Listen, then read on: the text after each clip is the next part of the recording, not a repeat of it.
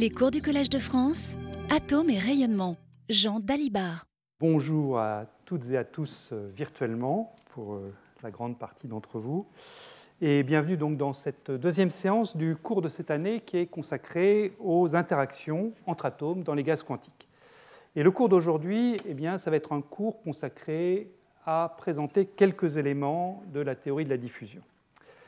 Alors, je vous rappelle où on en est après le cours de la, séance précédente. Euh, à la séance précédente, on s'est intéressé à la manière dont deux atomes neutres, dans leur état électronique fondamental essentiellement, oups, je préfère prendre le pointeur, dans leur état électronique fondamental essentiellement, comment ces deux atomes interagissent. Et ce qu'on a vu, c'est qu'il y avait toujours une interaction attractive à longue portée, l'interaction de Van der Waals, qui variait comme 1 sur R6, avec un coefficient C6 qu'on avait appris à calculer. Et puis, euh, selon les cas, cette, interaction à, longue portée pouvait être euh, secondée par une interaction beaucoup plus forte à courte portée, qui était la, liaison chimique, la liaison covalente. Mais cette liaison covalente pouvait être également absente selon les espèces atomiques. Mais de toute façon, on a toujours cette interaction à longue portée. Et comme on va le voir dans la suite de ce cours, c'est ça qui en fait va donner toutes les lois d'échelle euh, sur les interactions entre atomes. Donc, ce qu'on va faire aujourd'hui, c'est s'intéresser à une collision, à la description d'une collision entre deux atomes qui interagissent par un potentiel de ce type. Potentiel donc, qui tend vers 0 à l'infini assez rapidement, comme 1 sur R6. Et aujourd'hui, je vous propose de présenter le formalisme général. Et puis, tout à la fin de, la séance d'aujourd'hui, on verra comment, à basse énergie, il y a des simplifications qui apparaissent. Et ces simplifications, eh bien, euh, donc les collisions à basse énergie, ça fera l'objet du cours suivant, hein, troisième séance. Un point qui va jouer un rôle important dans, le cours d'aujourd'hui, c'est l'invariance par rotation. Aussi bien le potentiel de Van der Waals, en moins C6 sur R6, que la liaison covalente sont invariantes par rotation dans le sens où elles ne dépendent que de la distance entre les deux partenaires A et B, mais elles ne dépendent pas de l'orientation dans l'espace du, rayon vecteur qui joint A et B. Ça, c'est vrai tant qu'on néglige les interactions de type dipôle-dipôle magnétique, qui, elles, en revanche, ne sont pas invariantes par rotation.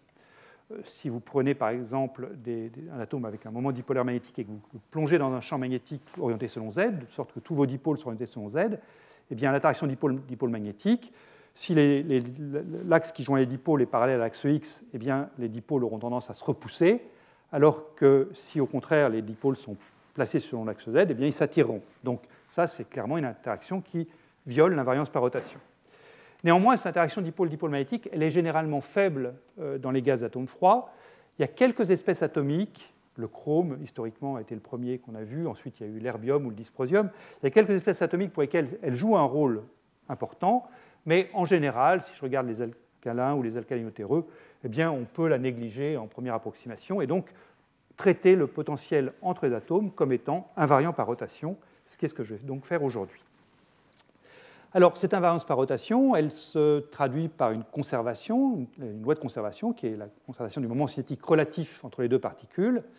Et quand on fait une description quantique de la, chose, eh bien, on a donc un nombre quantique petit l qui est associé à cette invariance par rotation, et on va voir ensemble comment est-ce qu'on peut traiter cette, conservation du moment cinétique.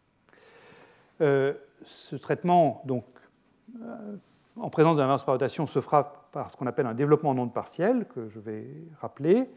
Et pour le dire vite, ce développement en onde partielle, eh bien, ça consiste en fait à montrer qu'on a différents canaux de, collision qui sont tous découplés les uns des autres, donc ce sont des canaux indépendants.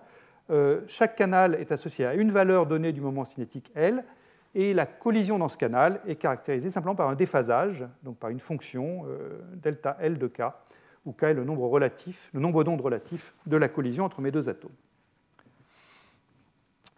Et ce qu'on verra également, c'est que ce traitement en ondes partielles, donc valable quand on a cette invariance par rotation, eh bien, ce, développement en ondes partielles, en fait, il simplifie beaucoup la prise en compte de l'indiscernabilité entre les atomes.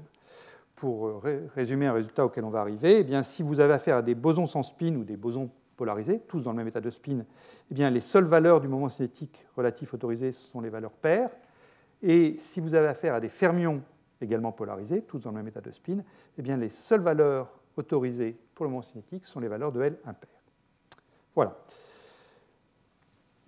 Alors, je voudrais, avant de commencer le cours lui-même, faire une mise au point. Euh, dans le cours d'aujourd'hui, qui est donc un cours sur la théorie des collisions, eh bien, il ne va pas y avoir vraiment de résultats nouveaux, de résultats récents. Euh, j'ai éprouvé le besoin de mettre ce cours, euh, de faire cette séance au début de, la, série de cours de cette année, parce que en discutant avec les plus jeunes membres du laboratoire, je me suis rendu compte qu'en fait la théorie des collisions, qui était un des piliers de l'enseignement de la physique quantique euh, il y a encore 20 ans, peut-être même 10 ans, eh bien, elle avait un peu disparu de l'enseignement au profit d'autres choses. Hein. Je ne dis pas du tout que le niveau baisse, juste que l'enseignement évolue. Or, on a besoin quand même de pas mal d'éléments de la théorie des collisions pour bien comprendre les interactions entre atomes froids. Donc, je me suis dit qu'il fallait mieux faire en début de cette, de cette, séance de cours un cours entier sur la théorie des collisions, même si ce n'est pas vraiment une recherche qui, est en train de se faire, pour reprendre la devise du Collège de France, même si c'est plutôt des, résultats qui, ont été bien acquis dans, euh, le développement de la physique quantique. Voilà, donc cette mise au point étant faite, commençons le cours proprement dit. Et la première partie va donc porter sur ce qu'on appelle les états stationnaires de diffusion. Donc, ce que j'appelle état stationnaire de diffusion, c'est un objet qui est une, donc une fonction d'onde que je vais noter psi de r, indice k, et ce seront donc des états propres particuliers de l'hamiltonien total. Par hamiltonien total, j'entends l'hamiltonien euh, dans lequel je prends mes deux atomes et en train d'interagir via le potentiel V de R, potentiel donc Van der Waals plus éventuellement la liaison covalente. Donc les états psi de R, ce sont des états propres particuliers de cet hamiltonien total, donc des états d'énergie bien déterminés, qui sont, d'une manière qu'on va voir ensemble, associés à un certain vecteur d'onde incident pour la collision, petit k, si vous préférez un certain moment euh, relatif, impulsion relative pour mes deux particules. Voilà, alors comment est-ce qu'on construit ces états particuliers, ces états stationnaires de diffusion? Eh bien, voilà comment on s'y prend. la première chose à faire, c'est de simplifier un petit peu le problème à deux corps. Et ce que je vais dire là, c'est valable aussi bien en physique classique que quantique. On va tirer parti de l'invariance par translation globale du problème pour simplifier le problème à deux corps. Alors, le problème à deux corps, c'est donc un problème où j'ai deux partenaires A et B qui interagissent. Chacun est décrit par trois coordonnées de l'espace, donc c'est un problème à six variables. Et l'hamiltonien, c'est donc l'énergie cinétique du partenaire A, PA carré sur 2m, l'énergie cinétique du partenaire B, PB carré sur 2m, plus leur potentiel d'interaction, là j'ai déjà mis invariant par rotation en disant qu'il ne dépend que du module de RA-RB. Donc c'est un problème à six variables. Et ce qu'on peut faire, ce que vous avez tous vu, c'est qu'on peut séparer dans ce problème les variables du centre de masse et les variables relatives. donc la variable du centre de masse pour la position, c'est R égale 1,5 de RA plus RB. Vous noterez que j'ai pris ici la même masse pour les partenaires A et B, sinon il faudrait prendre quelque chose d'un petit peu différent, mettre des poids, prendre une moyenne barycentrique avec des poids qui seraient les masses, mais là je prends la même masse pour les partenaires A et B. Donc la position du centre de masse, c'est juste le milieu de A et B. L'impulsion du centre de masse, c'est la somme des impulsions, PA plus PB. Et pour les variables relatives, eh bien, R, c'est la différence RA moins RB, et l'impulsion relative, c'est 1,5 de PA moins PB. Et ce qu'on peut montrer très simplement, c'est donc que ce choix de variables, qui va venir remplacer les RAPA et RBPB, eh bien, ce choix de variables respecte les crochets de Poisson si on fait de la physique classique, ou les commutateurs si on fait de la physique quantique.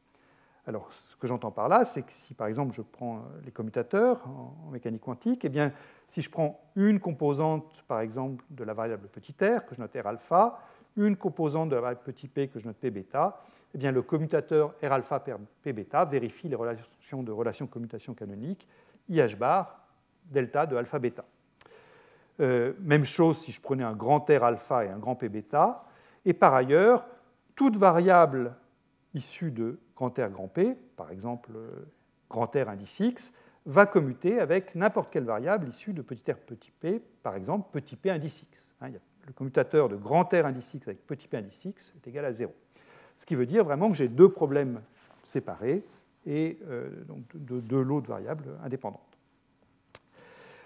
Une fois qu'on a fait cette identification euh, centre de masse variable relative, eh bien on peut reprendre l'hamiltonien de départ ici et le réécrire sous la forme H centre de masse, Hamiltonien du centre de masse plus Hamiltonien relatif. L'Hamiltonien du centre de masse, eh bien, il est tout simple, hein, c'est simplement l'énergie cinétique du centre de masse, P carré sur 4m. Donc ce qu'on décrit là, c'est le mouvement libre d'une particule de masse 2m. Et puis l'Hamiltonien relatif, lui, c'est P carré sur deux fois petit mr, où mr est la masse réduite, qui est simplement m sur 2 ici, dans le cas où les, masses des deux partenaires sont égales, plus V de R, V de R, R1 moins RB qui était ici. Alors, on va s'intéresser dans toute la suite à l'Hamiltonien de la variable relative, ici. L'Hamiltonien de centre de masse, P carré sur 4m, bah, il, est, trivial, entre guillemets, et on peut tout de suite proposer une base de ces états propres qui seront les ondes planes associées au mouvement du centre de masse, donc des épuissances I grand K fois le grand R qui est ici.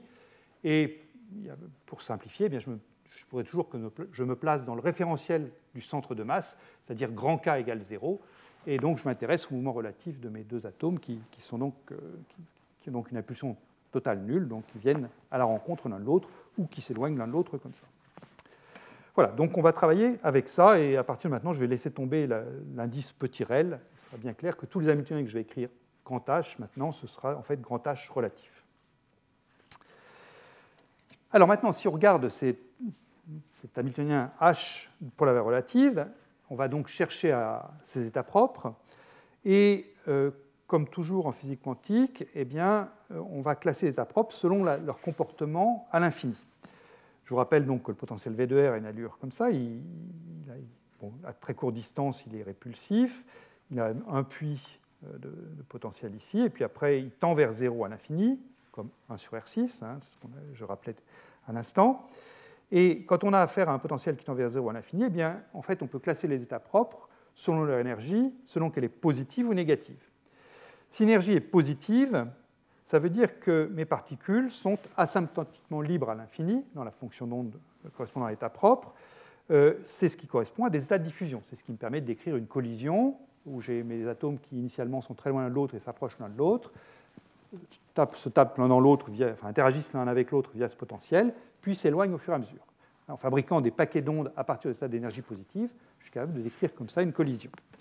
Et ce spectre est un spectre continu, c'est-à-dire que là, j'ai tracé un trait correspondant à E positif, mais en fait, j'ai plein d'états, enfin, quand je dis plein, j'ai un continuum d'états à partir de E égale 0, comme ça. Toutes les énergies E positives donnent naissance à un état propre, au moins un état propre. Euh, ensuite, la deuxième partie du spectre, eh c'est la partie E négatif, qui correspond à des états liés. Ce sont des, états euh, qu'on représente avec la petite barre ici, euh, la probabilité de trouver les particules, euh, les deux particules arbitrairement loin l'une de l'autre, décroît exponentiellement avec la distance. Et euh, le spectre qu'on obtient à ce moment-là est un spectre discret, c'est-à-dire que je peux avoir. Pardon, je en arrière. Voilà. Le spectre que j'obtiens est un spectre discret, c'est-à-dire que je peux avoir l'énergie que j'ai tracée ici. Bon, je peux en avoir une autre qui sera là, je peux en avoir une troisième ici, peut-être, une quatrième ici, mais c'est un spectre discret. C'est plus du tout un continuum. Donc euh, je peux les, repérer par euh, un indice petit n, et chaque valeur de n va correspondre, dans le problème qui m'intéresse l'interaction entre deux atomes, à un état de vibration du dimère lié entre ces deux atomes. Voilà. Bien, donc on va chercher ces états d'énergie bien définis. Donc on va chercher à résoudre euh, l'équation valeur propre pour l'hamiltonien, h égale psi, en regardant ces états d'énergie positive, puisque ce qu'on s'intéresse pour l'instant, ce n'est pas la formation d'un dimère, mais c'est une collision où les partenaires sont asymptotiquement libres. Et l'hamiltonien que je mets ici, donc je le rappelle, hein, c'est H relatif, mais je, laisse, vais laisser tomber maintenant l'indice relatif, qui est donc l'énergie cinétique de la variable relative, moins h bar carré sur deux fois la masse réduite, laplacien, vis-à-vis de la variable de cette masse réduite, vis-à-vis -vis de petit r, plus v de r. Et l'énergie E, qui est positive, donc je vais toujours la mettre sous la forme h bar 2 K2 sur 2m, où petit k est donc le nombre d'ondes associé, euh, un nombre réel, le nombre d'ondes associé à la collision. Et donc l'équation valeur propre qui est écrite ici, eh bien, je vais la réécrire sous la forme qui, est là, qui, qui, va me servir dans toute la suite. Donc cette forme-là, ça consiste à prendre le moins h bar 2 sur 2m laplacien et à le faire passer de l'autre côté, donc ça devient un plus. Je l'ajoute à l'énergie, donc j'ai h bar carré sur 2m laplacien plus k2, c'est le k2 qui vient d'ici pour l'énergie, égale v de r psi, c'est ce v de r là, agissant sur le psi de r. Voilà. Donc j'ai affaire à une équation différentielle qui est écrite ici, vérifiée par la fonction psi de r. Et cette équation différentielle, eh bien, on va vraiment l'observer sous cette forme-là. C'est-à-dire qu'on va regardez ce membre de gauche ici, et on va dire que ce qui est à droite, c'est un second membre pour l'équation différentielle, un terme source, si vous, voulez. Alors évidemment, psi de r est à la fois à gauche et à droite, donc vous pouvez vous dire que c'est un peu du bricolage, mais vous allez voir qu'en fait, ce n'est pas seulement du bricolage, ça apporte vraiment des, informations importantes sur la structure de ces états d'énergie bien définis. Et donc, une fois que j'ai écrit mon équation différentielle sous cette forme-là, et que je, je, considère que ce qui est à droite ici c'est un terme source, eh bien, la procédure standard pour résoudre une équation différentielle, c'est de s'intéresser d'abord à l'équation sans second membre, l'équation libre, donc l'équation qui est écrite à gauche ici. Donc cette équation, c'est donc moins h bar carré sur 2m, Laplacien plus k2 psi égale 0. Et là, eh bien, on sait tous la résoudre, cette équation. Enfin, on sait tous trouver une base de solution de cette équation. Une base de solution de cette équation, ce sont les, ondes planes, les puissances i k scalaire r, qui sont bien évidemment solutions de cette équation, puisque Laplacien agissant sur cette onde plane-là, ça me donne moins k2 fois la fonction. Donc, c'est bien euh, dans le noyau de Laplacien plus k2. Voilà. Donc, je sais résoudre très simplement l'équation sans second membre, et je passe maintenant à l'équation avec second membre. Donc, je cherche mes états de diffusion, solution de cette euh, forme à gauche, Laplacien plus K2 psi, égale un terme source. Pour le moment, je ne dis pas ce qu'est le terme source, mais je sais que pour résoudre ce type d'équation, eh bien, un formalisme mathématique bien commode, c'est le formalisme des fonctions de Green. On commence par trouver la fonction de Green G0 qui est solution de l'équation euh, Laplacien plus K2 agissant sur G0 égale la distribution de Dirac. Il y a toujours le préfacteur h bar 2 sur 2m, mais je ne le répète pas à chaque fois. Donc Laplacien plus K2 G0 égale la distribution de Dirac delta. Et une fois qu'on aura cette fonction de Green, eh bien, on sera capable d'exhiber tout de suite une solution de l'équation avec le terme source. Alors comment est-ce qu'on résout cette équation-ci? Eh bien, ça, c'est fait dans tous les bons livres de, physique mathématique. La solution de cette équation, c'est simplement des, des, fonctions de la variable petit r qui sont et puissance plus ou moins IKR sur R. Alors le plus ou moins, il est au choix de, laissé au choix de, celui qui, s'intéresse au problème. Je repère ce plus ou moins ici en mettant l'exposant le, plus ou moins qui est là. Cet exposant plus ou moins, il va disparaître au fur et à mesure qu'on va avancer dans le cours, mais pour le moment, je le mets. Euh, alors, bon, ça peut pas vous sembler évident qu'effectivement, puissance plus ou moins IKR sur R est solution de cette équation. Je vous rappelle que Laplacien de 1 sur R, c'est moins 4pi la distribution de Dirac. Donc, si je n'avais pas le K2 qui est ici, si j'avais simplement le, le, Laplacien G0 égale delta, ben là, je saurais que 1 sur R, avec le bon facteur, est solution de l'équation, puisque Laplacien 1 sur R, c'est moins 4pi fois Dirac c'est moins 4pi fois la distribution de Dirac.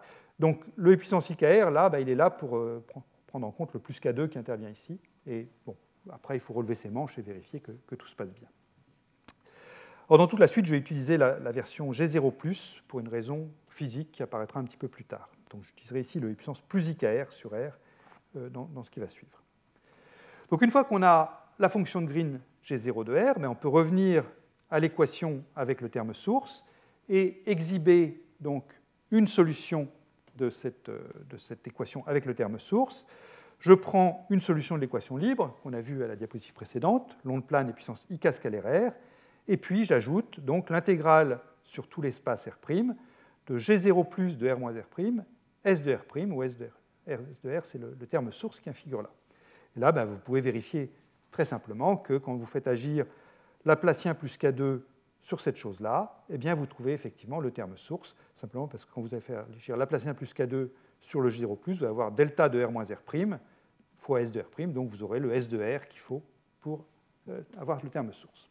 Donc tout va bien. On a formellement, si vous voulez, résolu notre équation euh, de Schrödinger. Évidemment, on l'a formellement résolu, mais c'est quand même un petit peu, à ce stade, un petit peu magique, parce que dans le S de R, il y a le psi de R lui-même. Donc euh, on a résolu psi de r en fonction de psi de r. Est-ce que ça apporte vraiment quelque chose? Ben, C'est ça que j'aimerais vous montrer maintenant. Alors cette équation, déjà, je vais lui donner un nom, c'est ce qu'on appelle euh, l'équation intégrale de la diffusion, ou encore équation de Lippmann-Schwinger. Et cet état particulier, donc, c'est donc un état qu'on appelle état stationnaire de diffusion. Et donc, quand je remplace le terme source par sa valeur v dans, la, formule précédente, donc j'ai la forme d'un état stationnaire de diffusion. Donc, lui aussi, je lui mets un petit plus ici en exposant pour me rappeler que j'ai utilisé G0 dans ma formule, et puissance IKR l'onde plane, plus l'intégrale donc de G0 de R moins R', V de R', le même état stationnaire de diffusion pris au point R'. Alors pourquoi est-ce que ce que j'ai fait là est intéressant, bien que psiK, euh, la valeur de psiK calculée ici, fasse intervenir le même psiK à droite? Eh bien, c'est intéressant, parce, intéressant dès que V de R, le potentiel V de R, qui intervient dans, l'intégrale ici, dès qu'il a une portée limitée. En effet, sous cette forme-là, je peux calculer le psi plus de R en n'importe quel point de l'espace en fonction de V de R' ici, et puis de psi k de R', donc en fonction de points de l'espace où cette chose-là est non nulle. Et si V de R' ne prend des valeurs non nulles qu'à l'intérieur de la petite boule bleue qui est représentée ici, eh bien je suis donc capable de calculer psi k de R dans tout point de l'espace en ne prenant en compte que des points R', euh, des, valeurs de de R' dans ce petit espace-là. Donc ça, ça n'a l'air de rien, mais c'est très important parce que ça, permet donc de trouver des formes asymptotiques de de R dans tout ça, en limitant notre connaissance de k à un tout petit domaine de l'espace. Et vous allez voir dans un instant comment effectivement on peut mettre ça en œuvre. Alors quelques, quelques mots quand même sur cette équation de, cette équation de, de Lippmann-Schwinger. Là, euh, en mathématiques, c'est ce qu'on appelle une équation de Fredholm, du second type, vu la, structure avec le, terme, avec l'onde plane ici et puissance IKR. Et on peut montrer que pour ce qui est du problème à deux corps, donc qu'on a, a, écrit ici, cette équation a une solution unique. Donc c'est un problème bien posé. Une fois que j'ai écrit ça, eh bien mathématiquement, si vous me donnez le potentiel V de R', je suis capable d'exhiber, pour un cas donné, une solution unique à ce problème. Euh, un mot pour si on cherche à aller au-delà du problème à deux corps, si vous prenez le problème à trois corps, ou à plus que trois corps, et si vous essayez de faire le même formalisme, eh bien là, vous tombez sur un bug. Euh, il n'y a pas une solution unique dans le problème à trois corps quand vous faites le même formalisme. Donc, euh, il ne faut pas généraliser ce que je suis en train de faire directement au problème à trois corps. Je donne des références là-dessus dans, les notes de cours. Quand je vais construire les, les plus de R solutions de cette équation, donc je vous dis il y a une solution unique pour chacune des valeurs de K, donc je, peux construire comme ça un ensemble pour chaque valeur de, l'impulsion K, je peux construire un ensemble psi K plus de R, eh bien on peut montrer, là encore c'est fait dans les notes, que l'ensemble des psi K plus que j'obtiens est orthonormé. Un psi K va être orthogonal, un, un K plus va être orthogonal à un K plus, si K et K ne sont pas identiques. Alors il est orthonormé, ce n'est pas forcément une base de l'espace des états. Si je veux obtenir une base de l'espace des états, il faut que je rajoute éventuellement les états dans le potentiel V de R. Donc si je prends les étalés dans le potentiel V de R plus l'ensemble des psi K+, à ce moment-là, j'obtiens une base de l'espace de Hilbert de mes fonctions.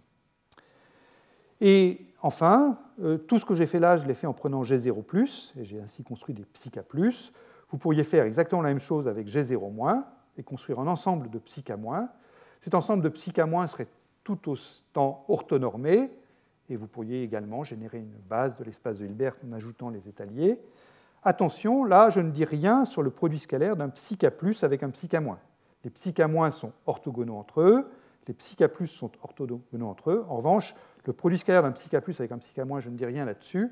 En fait, si vous allez voir les notes de cours, je ne vais pas le faire ici, parce ça m'aurait emmené trop loin, mais le produit scalaire d'un psi K avec un psi K-, c'est ce qui permet de calculer l'opérateur d'évolution et la matrice S c'est un mot que peut-être certains d'entre vous connaissent. Si vous ne connaissez pas, il ben, faut aller voir les notes de cours.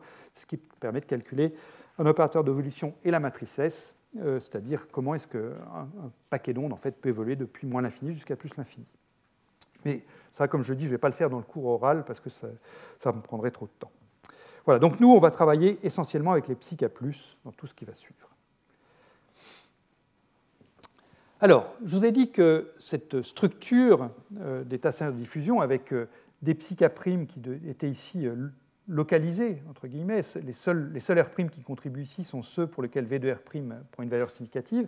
Je vous dis que cette structure était très utile et très riche, donc c'est ça que j'aimerais vous montrer maintenant. Donc je reprends cette, cette forme encore qu'on vient de voir, et j'aimerais regarder la forme asymptotique d'un état de diffusion, c'est-à-dire regarder ce qui se passe quand R ici, ici devient très grand beaucoup plus grand que la portée du potentiel, que l'endroit, que la zone de l'espace où V de R' prend des valeurs significatives.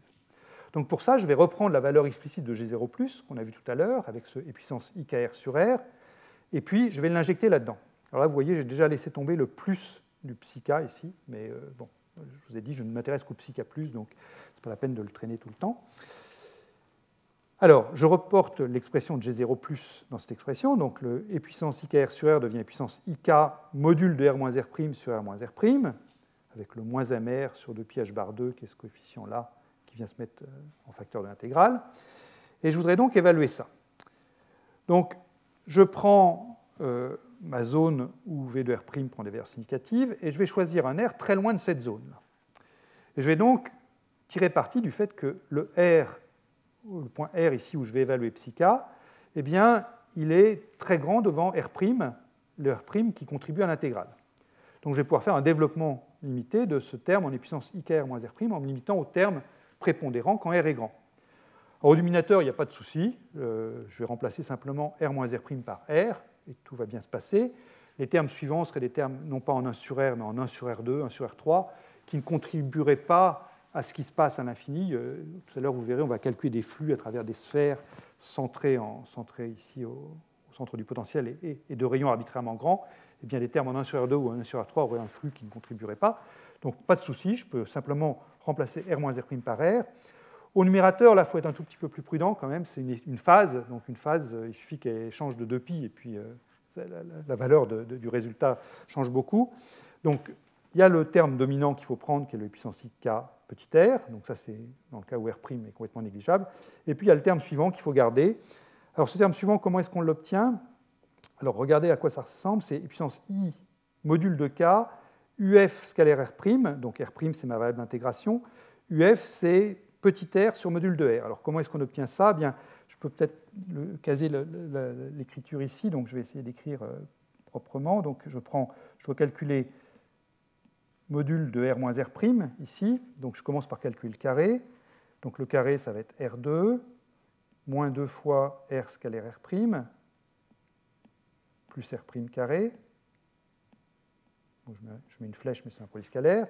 Bon, je m'intéresse au terme d'ordre 1 en R', donc le R' carré, je le néglige. Et puis, donc maintenant, quand je dois prendre le, R moins R', donc je dois prendre la racine carrée de cette chose-là, donc R moins R', je dois prendre cette chose-là à la puissance 1,5. Donc je vais sortir le R de l'intégrale, et puis j'ai 1 moins 2 fois R scalaire R' sur R2 puissance 1,5. Et cette chose-là, c'est donc à peu près égal à R moins R scalaire R', je vais y arriver, sur R. Et cette chose-là, R scalaire R' sur R, c'est exactement ce que j'ai écrit ici. Euh, UF, ce que j'appelais UF, c'est simplement le vecteur petit r sur module de R.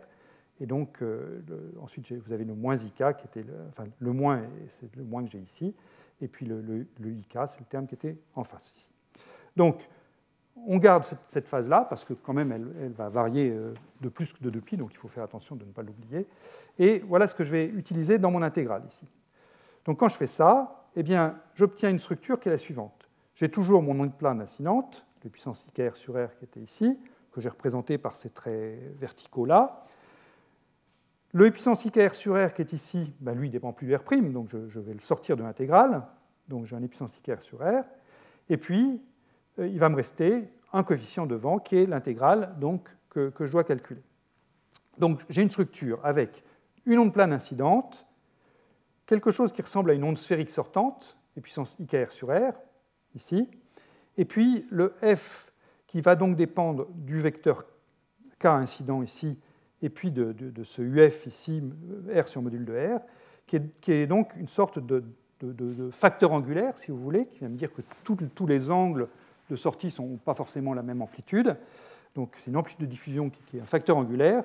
Et si vous voulez regarder son expression, ben, son expression, c'est ce qu'on déduit de, cette, euh, quand on remplace euh, la fonction de Green par son expression ici. J'ai donc le moins mr sur 2 pi h bar 2, le puissance moins i k uf sur r, v de r', psi k de r'. Voilà.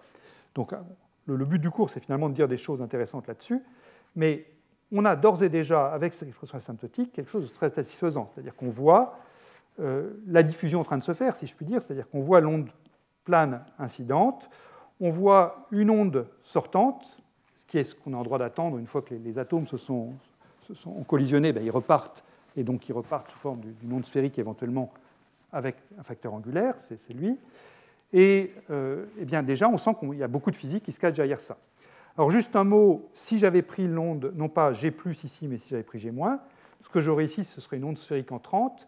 Et ça, ça me décrirait une situation physique où j'essaierais d'envoyer des particules depuis moins l'infini dans toutes les directions de l'espace, de telle sorte qu'après la collision, les particules ressortent dans un état d'impulsion bien déterminé avec un cas euh, bien fixé. évidemment, ça c'est moins physique. Mathématiquement, ça tient tout à fait la route, c'est juste le renversé temporel de, ce que là, je suis en train de considérer. Mais physiquement, c'est beaucoup plus difficile à réaliser. Donc c'est pour ça qu'on préfère prendre G pour avoir quelque chose qui ressemble à ce qu'on attend intuitivement, à savoir initialement une impulsion bien déterminée, et puis à la fin, quelque chose qui sort dans toutes les directions de l'espace. Alors avant, pour terminer ce premier paragraphe sur stationnaire de diffusion, je voudrais dire un mot d'une approximation qui est, souvent utile, qui est l'approximation de Born, qui consiste à regarder ce que deviennent ces états stationnaires de diffusion si on fait un développement perturbatif en puissance du potentiel V de R. Donc j'ai rappelé encore une fois l'expression de cet état stationnaire de diffusion, l'onde plane et puis l'intégrale de G0 V psi. Et qu'on voit tout de suite, si on s'intéresse aux puissances de V, eh c'est que l'onde plane, elle, elle est d'ordre 0 en V, c'est la solution de l'équation quand V est nul. Et en revanche, ce qui intervient dans, l'intégrale ici, eh c'est d'ordre supérieur ou égal à 1 en V, puisque j'ai déjà un V qui intervient ici. Puis psi lui-même, je vais le développer en puissance de V. Donc si vous voulez le résultat à l'ordre 1, 1 inclus en V, ben là c'est évident, euh, puisque j'ai déjà un ordre 1 ici, il faut que je prenne ici l'ordre 0. Donc à l'ordre 1 inclus V, vous avez tout de suite la forme de l'état stationnaire de diffusion, c'est l'onde plane, plus l'intégrale de G0 plus de R moins R', V de R', puissance I cascalaire R'. Voilà, donc ça c'est très simple. Et puis vous pouvez vous dire, oui, mais je peux peut-être essayer d'aller de faire mieux. Bah, faire mieux, c'est très simple. Euh, il suffit de remplacer psi k de R' là-dedans, non pas par l'ordre 0, mais par l'ordre 1. Et l'ordre 1, bah, c'est ce que j'ai écrit ici. Donc si vous faites ça, si vous allez à l'ordre suivant, ce que vous allez trouver, c'est l'ordre 0 qui est là, puis l'ordre 1 que je viens d'écrire, puis l'ordre 2 qui sera la contribution de cet ordre 1 quand je vais l'injecter là-dedans. Donc ce sera quelque chose qui a une structure avec un G0V, puis un autre G0V, et puis euh, l'onde plane incidente qui est, la, solution d'ordre 0 des 3R', des 3R secondes. Et puis plus vous allez à des ordres élevés, plus vous allez empiler les G0V, et puis vous allez aussi avoir beaucoup de signes intégrales à écrire. Ce sera un petit peu fatigant, mais on va remédier à ce problème-là de fatigue manuelle très rapidement. Mais ce que vous voyez tout de suite, c'est que la structure de la position de borne, c'est d'empiler les G0V les uns derrière les autres pour générer des termes d'ordre arbitrairement élevé en V. Alors il y a un problème qui n'est pas simple, qui est le problème de la convergence de ce développement. Euh, c'est un problème subtil que je ne vais pas aborder ici. Euh, une référence qui est bien là-dessus, c'est le livre de Messia. Messia le discute en profondeur. Euh, ce ne sont pas les mêmes critères selon qu'on est à haute énergie ou à basse énergie. Nous, on va s'intéresser à la basse énergie et une condition nécessaire, ce n'est pas une condition suffisante, hein, mais une condition nécessaire pour que euh, la projection de borne soit valable à basse énergie, c'est qu'il n'y ait pas d'étalier dans le potentiel V de R. Alors déjà, vous voyez que ça élimine euh, tous les potentiels qui vont nous intéresser avec euh, les moins C6 sur R6, puisque je vous ai dit la dernière fois que même l'hélium, l'hélium 4, le plus léger, avec euh, simplement une interaction de Waals, pas de liaison covalente. Même lui, il avait un étalier. Donc euh, il ne faut pas espérer utiliser la proposition de borne telle qu'elle avec les potentiels interatomiques qu'on a vus ensemble la dernière fois. Mais en revanche, si on a des potentiels modèles pour représenter plus simplement ces potentiels atomiques, là peut-être que la de borne pourra marcher. Et effectivement, on en verra des exemples. Voilà. Donc j'insiste bien, c'est une condition nécessaire et non suffisante, l'absence d'étalier dans le potentiel V de R. Voilà, donc, à ce stade, on a donc euh, vu comment on pouvait aborder ce problème de collision entre deux particules par un traitement de type fonction d'onde. Alors, c'est un traitement qui, marche bien, enfin, il ne fait pas appel à beaucoup de notions de physique quantique, et on peut le voir dès les premiers, cours de physique quantique euh, de, M1, ou même de L3. Euh, néanmoins, il est vite limité, parce que dès que vous avez affaire à des problèmes qui dépendent du spin, ou alors des problèmes où les partenaires n'ont pas nécessairement une fonction d'onde bien, établie. Je pense par exemple à la diffusion d'un photon par, un atome. La notion de fonction d'un photon, c'est une notion dangereuse. Si vous prenez des diffusions de phonons par des, des défauts dans un réseau cristallin, même chose. La notion de fonction de phonons, c'est difficile. Eh bien, cette formulation en termes de fonction est vite limitée. Donc, c'est intéressant d'avoir une formulation un petit peu plus générale qu'une formulation opératorielle de la chose, c'est ce qu'on appelle la théorie formelle des collisions, et j'aimerais en dire un mot. Alors là encore, je ne vais vraiment pas en dire beaucoup, mais je vais juste poser les bases pour qu'on ait les outils qui nous permettent d'économiser les intégrales sur D3R', D3R secondes, D3R tierces qu'on a vu apparaître euh, dans une diapositive précédente. Euh, et, pour ceux qui veulent en savoir plus, ben, dans les notes, j'ai détaillé un peu plus les, choses, et puis il y a des, très bons livres que je mets en référence, bien sûr. Alors, cette formulation opératorielle, donc, ça va consister à remplacer tout ce qui est fonction d'onde par des quêtes de Dirac, et puis tout ce qui est V 2 R', euh, laplacien, par des opérateurs H0 avec un chapeau, V avec un chapeau. Donc, ce qu'on veut, c'est résoudre H0 plus V psi égale psi, équation de Schrödinger, enfin équation valeur propre pour l'hamiltonien grand H égale H0 plus V, donc sous, une forme formelle. Donc tout à l'heure, on est parti de cette formulation ondulatoire, Laplacien plus K2 agissant sur psi égale V psi. Eh bien, l'équivalent en termes d'opérateur, c'est simplement E, E c'est H bar 2 K2 sur 2M, hein. E moins H0, H0 c'est ce qui tient lieu d'énergie cinétique, P carré sur 2M, E moins H0 psi égale V. C'est ça qu'il s'agit de résoudre. Et l'état stationnaire de diffusion qu'on avait vu ensemble, donc le long de plane plus l'action de G0 plus de R moins R' sur V fois psi, eh bien cette chose-là, je vais l'écrire sous la forme d'un ket de Dirac, psi k avec l'exposant plus, pour me rappeler que j'utilise G0 plus, égale long de plane. Donc long de plane, je vais la représenter par le ket k. Mais ce ket k, ça pourrait aussi représenter, dans le cas d'un photon par exemple, un état un photon avec une impulsion h bar k. Euh, donc le ket k, plus donc, ce qui vient remplacer le terme source que j'avais tout à l'heure, l'opérateur G0, que je vais regarder dans un instant, le potentiel V avec un chapeau, qui remplace le V de R' ici, fois mon ket psi k. Cet opérateur G0, qui dépend donc de l'énergie E, quel est-il? Eh bien, simplement l'inverse, au sens opératoriel du terme, de E moins H0. Donc je prends ce E moins H0 ici, et je prends son inverse. Alors il faut faire attention, quand on prend l'inverse d'un opérateur, il faut vérifier que cet opérateur euh, n'a pas des valeurs propres nulles. Et là, en l'occurrence, ben, il est clair que euh, toutes les valeurs, tous les nombres E qui seront les valeurs propres de, H0, ben, je vais avoir un problème pour l'inverser. Donc pour ça, il faut qu'on fasse attention et qu'on rajoute une petite partie imaginaire à E moins H0. Cette petite partie imaginaire peut être positive ou négative. Donc je note I0 plus ici, mais j'aurais pu noter I0 moins. Et ensuite, ben, là, j'obtiens un opérateur inversible que je note donc par définition G0 plus de et ce que j'ai fait là, eh c'est vraiment la même chose que ce qu'on a fait tout à l'heure en écrivant notre fonction de Green en puissance IKR sur R. C'est-à-dire que si vous allez regarder pour H0 égale P carré sur 2M, hein, donc pour une particule non relativiste, si vous allez regarder les éléments matrices de cet opérateur G0 entre un quête position R et un quête position R', eh bien vous allez retrouver exactement la fonction de Green que j'ai introduite tout à l'heure. Donc l'opérateur de Green G0 a pour élément de matrice dans la base des positions la fonction de Green qu'on a introduite précédemment. Donc, ne vous inquiétez pas si vous n'avez jamais vu ces opérateurs G0+, c'est simplement une formulation opératorielle de la fonction de Green qu'on a écrite précédemment, la fonction de Green sortante, parce qu'ici j'ai pris plus I0+. De la même façon, si j'avais pris moins, ici j'aurais le G0- là.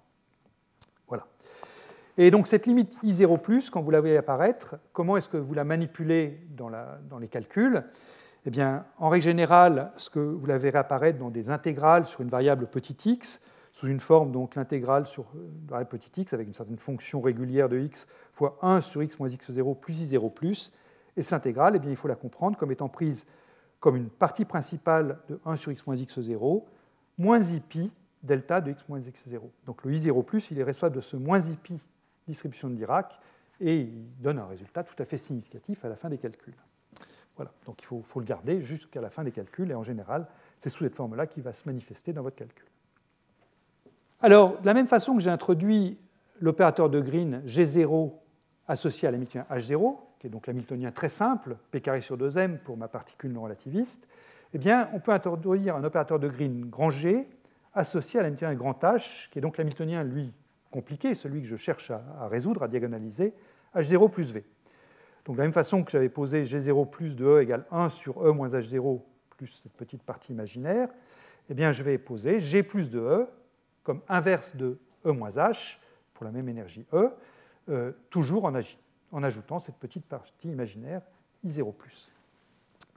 Et quand on manipule ces opérateurs, eh bien, il y a une algèbre très simple entre le G0 et G qui est que G peut s'écrire G0 plus GVG0, ou alors peut s'écrire G0 plus G0VG. Alors, on se demande pourquoi est-ce qu'on écrit des choses comme ça et pourquoi c'est vrai, ces choses-là.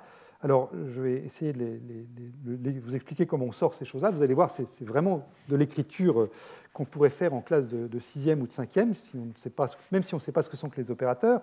Donc, je pars de h égale h0 plus v.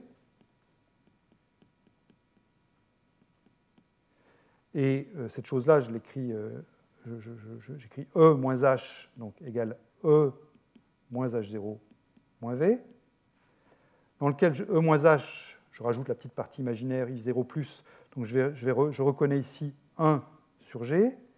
Ici, je vois E moins H0, donc je reconnais 1 sur G0 moins V. Et là, maintenant, je vais multiplier à gauche et à droite par G et par G0. Alors, je peux multiplier par exemple à gauche par G et à droite par G0. J'aurais pu faire l'inverse, hein, par G puis par G0. Et cette chose-là, eh qu'est-ce que j'obtiens? Les G se simplifient ici et j'obtiens G0. Ici, le G0 va se simplifier avec ce 1 sur G0 ici. Je vais obtenir G moins G, V, G0. Et ça, c'est exactement la relation qui est écrite ici. Hein. G est égal à, si je fais passer le moins GV, G0 de l'autre côté, G est égal à G0, c'est lui, plus GV, G0. Voilà. Donc, on a comme ça des relations entre, implicites entre opérateurs. Je peux écrire l'opérateur de Green de l'hamiltonien compliqué G en fonction de l'opérateur de Green de l'hamiltonien simple G0, plus quelque chose qui fait intervenir une puissance de V, et puis ce G compliqué, V, et puis G0. Voilà. Et ces relations, bien, je peux les itérer à l'infini si je veux, hein, c'est-à-dire que le G, dans le, dans le, G qui est ici, je peux le remplacer lui-même par son expression G0V, etc. Et vous pouvez donc obtenir que G, c'est G0 plus G0 VG0 plus G0 V, G0 V0. Vous reconnaissez là ce que j'avais fait tout à l'heure pour le développement de bornes. Simplement, là, c'est en termes d'opérateurs plutôt qu'en termes de, de, fonctions d'onde. Alors, comme j'ai parlé de développement de bornes ici, et puis je vous ai dit tout à l'heure, attention, le développement de bornes, il ne converge pas toujours, et sa, sa, convergence, c'est un problème subtil, pourriez-vous dire, oui, mais là, euh, je suis en train de vous arnaquer, puisque je suis en train d'utiliser des développements alors que je ne sais même pas s'ils convergent ou pas. Donc, il ne faut pas trop vous inquiéter. Euh, j'utilise des développements dans, les démonstrations que vous verrez dans les notes en particulier, parce que c'est souvent plus simple pour reconnaître les termes, et puis à la fin, on ressomme la série euh, pour obtenir un résultat compact. Ce n'est pas très grave si intermédiairement, je manipule des séries qui ne convergent pas forcément. Euh, c'est toute la notion des séries, enfin toute l'idée des séries formelles, qui est, une branche des mathématiques euh, bien connue. Et juste pour l'illustrer très simplement, imaginons que vous cherchiez à démontrer que 1 sur 1 moins x fois 1 sur 1 plus x, c'est 1 sur 1 moins x2. Alors ça, je pense que vous savez tous le démontrer. Euh, produit numérateur, c'est 1, produit numérateur, c'est 1 moins x fois 1 plus x. Vous avez une note remarquable, et c'est fini. Mais imaginons que vous ne connaissiez pas ça et que vous dites, ah ben, je préfère utiliser un développement en série. Ben, vous avez le 1 sur 1 moins x, vous allez dire c'est 1 plus x plus x2 plus, etc. 1 sur 1 plus x, vous allez dire c'est 1 moins x plus x2 moins x3. Je peux, écrire plus x3 ici, etc. Et puis vous allez effectuer votre produit terme à terme. Et vous effectuez votre produit terme à terme, donc qu'est-ce que vous trouvez? Ben, Le 1 va donner un 1. Le terme en x, ben, vous allez trouver que le plus x va se multiplier par 1 va donner 0. Euh, enfin, pardon, le plus x va se multiplier par 1 et puis le moins x va se multiplier par 1, donc ça va donner 0.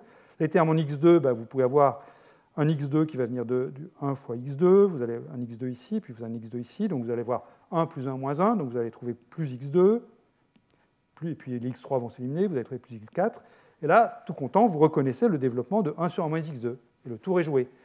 Alors, les séries que j'ai écrites ici, en toute rigueur, ne convergent que si valeur absolue de x est inférieure ou égale, enfin, strictement inférieure à 1, pardon, strictement inférieure à 1, mais en tant que série formelle, je peux le faire, et puis je peux ressommer, et cette chose-là, bah, elle, elle est valable, même si x est en dehors de l'intervalle moins 1. D'accord? Donc c'est la même chose que ce que j'ai fait avant. Euh, j'ai écrit des développements en puissance de g et de g0, mais du moment que je ressomme à la fin, ce n'est pas très grave si momentanément j'ai écrit des choses qui n'étaient pas forcément convergentes. Je dis c'est pas très grave. Je suis sûr qu'on peut trouver des contre-exemples, mais pour ce qu'on va, faire cette année, ce n'est pas très grave. Voilà, donc ça c'était juste un petit mot sur euh, ces utilisations de série. Alors, une matrice qui est intéressante, enfin un opérateur, mais qu'on appelle matrice qui est intéressant, c'est la matrice T, matrice de transfert, T de E, qui, s'introduit naturellement quand on regarde le développement de bornes. Donc, le développement de bornes, euh, on a vu tout à l'heure que je l'obtiens en empilant des G0V euh, agissant sur l'onde plane. Donc, c'est ce que j'ai réécrit ici. Le développement de bornes écrit en termes beaucoup plus compacts que, ce qu'on avait vu avec les fonctions d'onde. C'est donc psi k, c'est l'onde plane, plus G0V agissant sur l'onde plane K, plus G0V carré agissant sur l'onde plane, plus etc. Donc, on introduit un opérateur pour rendre compte de toute cette chose-là. Et cet opérateur, c'est l'opérateur T qu'on définit de la manière suivante, V plus VG0V plus VG0V au carré, plus etc. Et sous cette forme-là, eh bien, l'état de diffusion psi K va s'écrire K plus, plus quoi? Eh bien, Vous voyez que dans tous les termes de cette somme ici, vous avez un G0 qui va se mettre en facteur à gauche, donc je le mets ici. Et puis ce qui va rester, eh c'est V ici. Et puis si vous regardez ici, donc ça c'est G0 que je mets en facteur fois donc V, pardon, bon, je reviens en arrière, V, G0V, plus, etc. Donc vous reconnaissez l'opérateur T. Donc l'état de diffusion, une écriture compacte pour lui, c'est K plus G0 TK. Et j'ai rien gagné, hein. j'ai exprimé mon psi-K uniquement en termes d'onde plane maintenant, mais simplement j'ai reporté le problème de la ressommation de la série infinie qui était ici, je l'ai reporté sur le calcul de T. C'est un autre moyen d'exprimer la série infinie, mais c'est une expression qui est souvent plus agréable à manipuler que l'expression du développement de borne. Donc, on introduit comme ça cette matrice de transfert.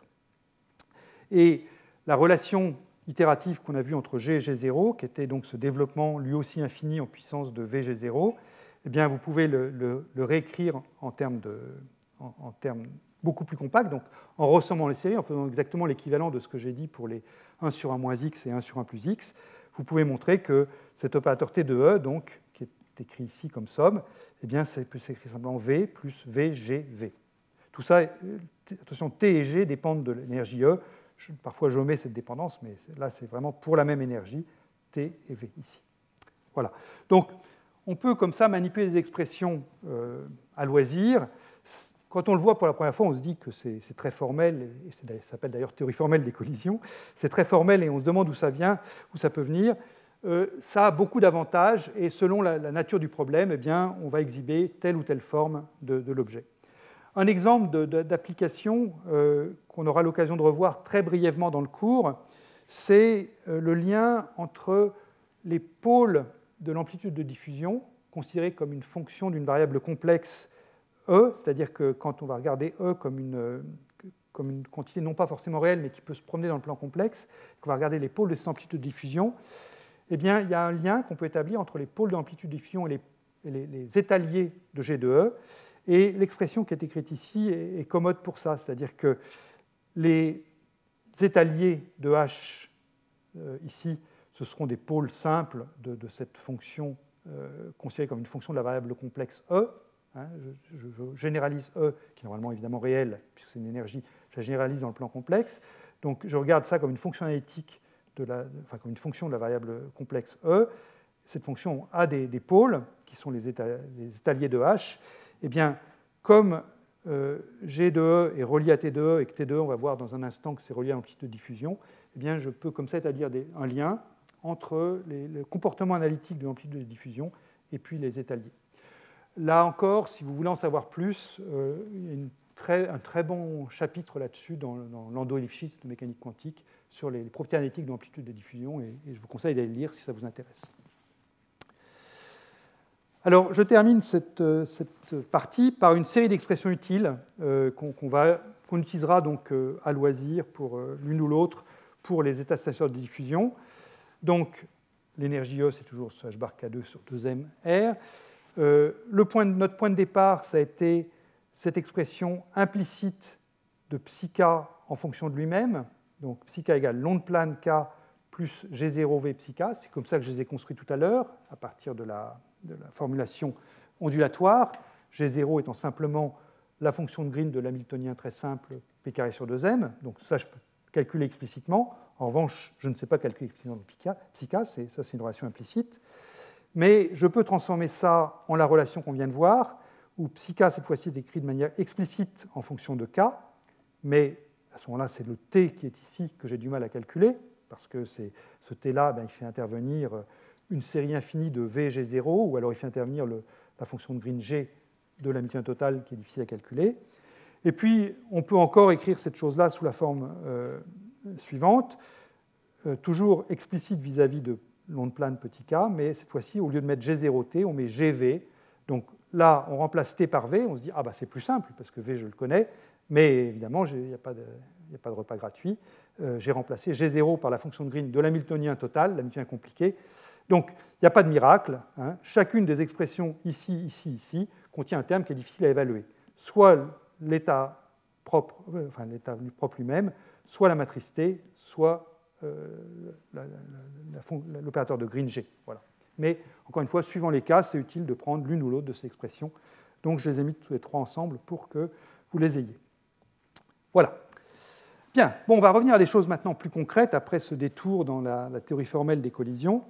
Et j'aimerais euh, donc en dire plus sur l'amplitude de diffusion et sur ce qu'on appelle le théorème optique, qui est, un théorème important, qui, un moyen de, mettre en forme euh, le fait qu'une collision est décrite par un Hamiltonien, donc obéit à une évolution unitaire. Alors revenons sur la forme d'un état de de diffusion, la forme explicite, donc celle qu'on a vue euh, avec des fonctions d'onde. Donc je considère un potentiel invariant par rotation, donc qui ne dépend que de la, que de, la distance au, centre, centre du, potentiel, V de R. Et à ce moment-là, eh mon état de diffusion, je peux l'écrire comme l'onde plane incidente. Donc là, je note le vecteur, euh, ce que j'avais noté K jusqu'à maintenant, je note KI pour bien souvenir que c'est incident, euh, plus donc l'amplitude de diffusion, le facteur angulaire dont je parlais tout à l'heure, qui cette fois-ci ne dépend que de, dépend de K, l'énergie si vous voulez, et puis de l'angle θ l'angle sous lequel je vais regarder le produit de la, collision, fois l'onde sphérique sortante et puissance IKR sur R. Et ça, je vais donc l'écrire sous la forme psi incident, c'est l'onde plane et puissance IKI scalaire R, plus psi diffusé, c'est cette onde sphérique divergente avec son facteur angulaire. Et l'amplitude de diffusion, j'ai réécrit son expression euh, qu'on a vue ensemble euh, tout à l'heure, c'est donc l'intégrale de ce puissance I, j'avais noté le vecteur petit u tout à l'heure, euh, fois k, donc c'est ce que je note ici kf, Kf, c'est donc simplement le module K fois petit r sur R, V de R', psi K de R'. Et si vous avez bien suivi euh, les manipulations que j'ai faites euh, en remplaçant les psi, euh, donc les états diffusion par les ondes planes et remplaçant les V par les T, eh bien cette chose-là, ce n'est rien d'autre que T agissant sur l'onde plane, l'onde plane KI, le vecteur d'onde KI.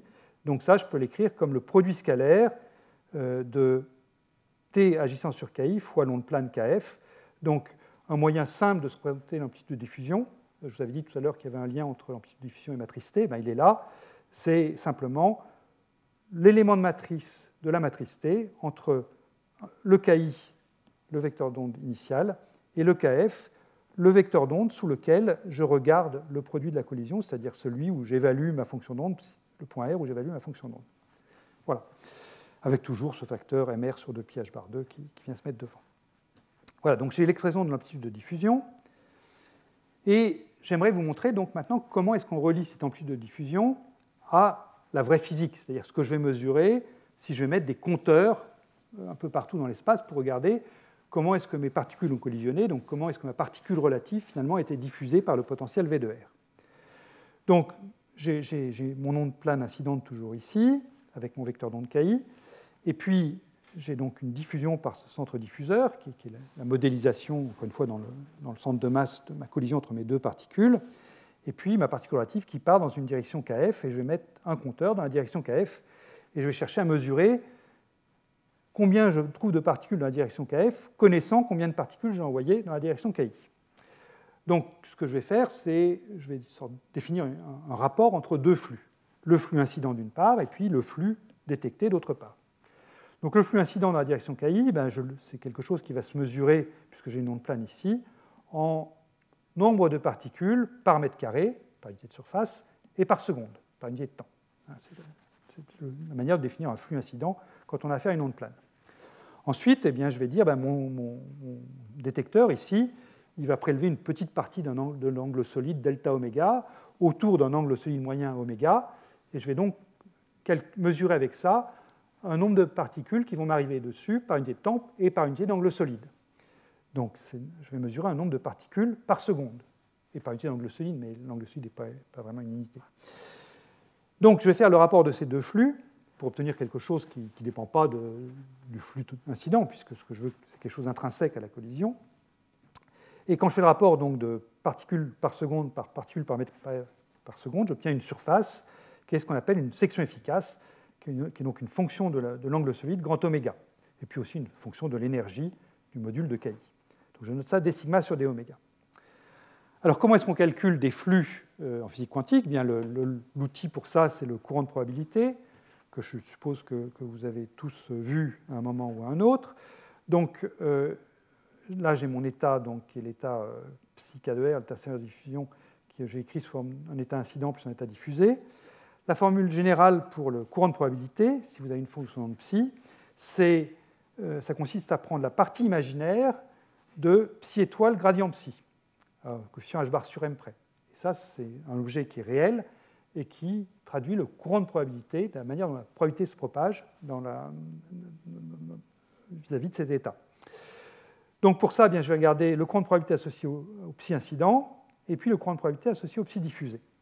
Donc si je prends psi incident ici, eh bien, gradient de psi incident, puisque psi incident c'est de plane et puissance ik scalaire son gradient simplement ik, et donc je multiplie ensuite par pi étoile pour éliminer les puissances moins IKR. Donc j'ai simplement comme courant incident h bar k, enfin KI incident, sur MR, puisque là je reprends la masse réduite pour mon problème de, particules en collision. Si je calcule le courant de probabilité associé à psi diffusé, eh bien là je dois prendre donc les puissances IKR sur R, je dois prendre son gradient. Euh, le, seul terme qui contribue asymptotiquement quand je vais chercher le flux diffusé loin, ça va être le, gradient de 1 sur R qui va me donner du 1 sur R2. Donc je vois apparaître du 1 sur U sur R2 ici. Et puis comme je dois prendre psi étoile fois psi, et que chacun des psi diffusés que je vais prendre à cette amplitude de diffusion petit f, qui est un objet complexe, hein, euh, devant, eh bien je vois apparaître petit f étoile qui vient d'ici fois petit f qui vient de là. Donc je vois apparaître module de f au carré ici. Et quand je prends donc le rapport entre le courant diffusé et le courant incident, eh bien, ce que je vois, c'est que le h bar k sur m qui est ici va simplifier avec celui-là.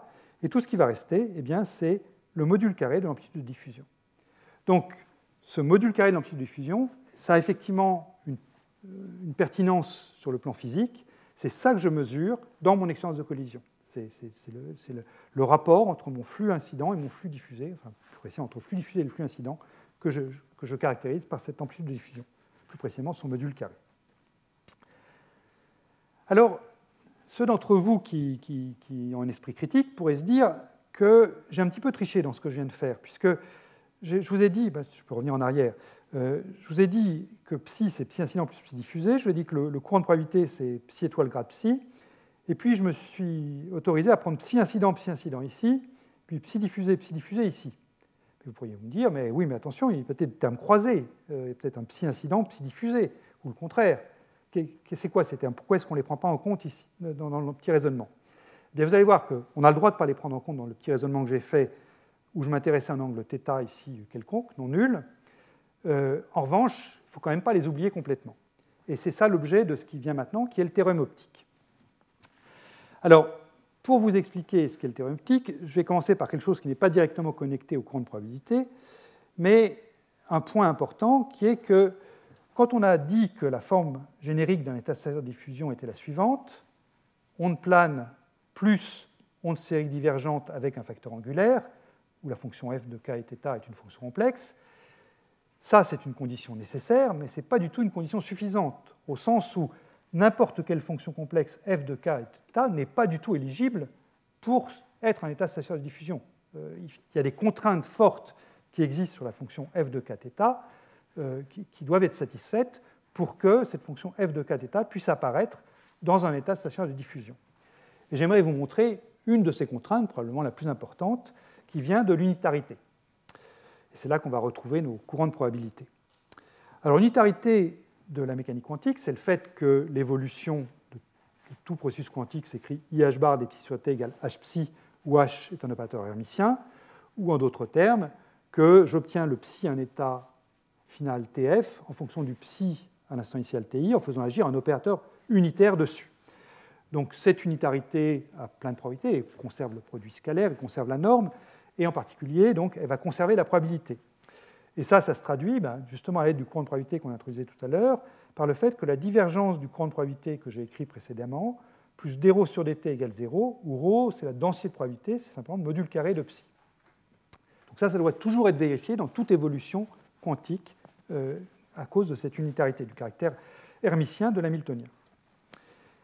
Alors si je m'intéresse à un état propre de l'hamiltonien, ce qui est le cas d'un état de station de diffusion, hein, on l'a obtenu en résolvant h psi égale psi, eh bien, d sur dt vaut 0, puisque psi évolue trivialement sous la forme e puissance moins i et sur h bar, donc euh, module de psi carré n'évolue pas, donc d sur dt égale 0. Donc la divergence du courant de probabilité doit toujours être nulle.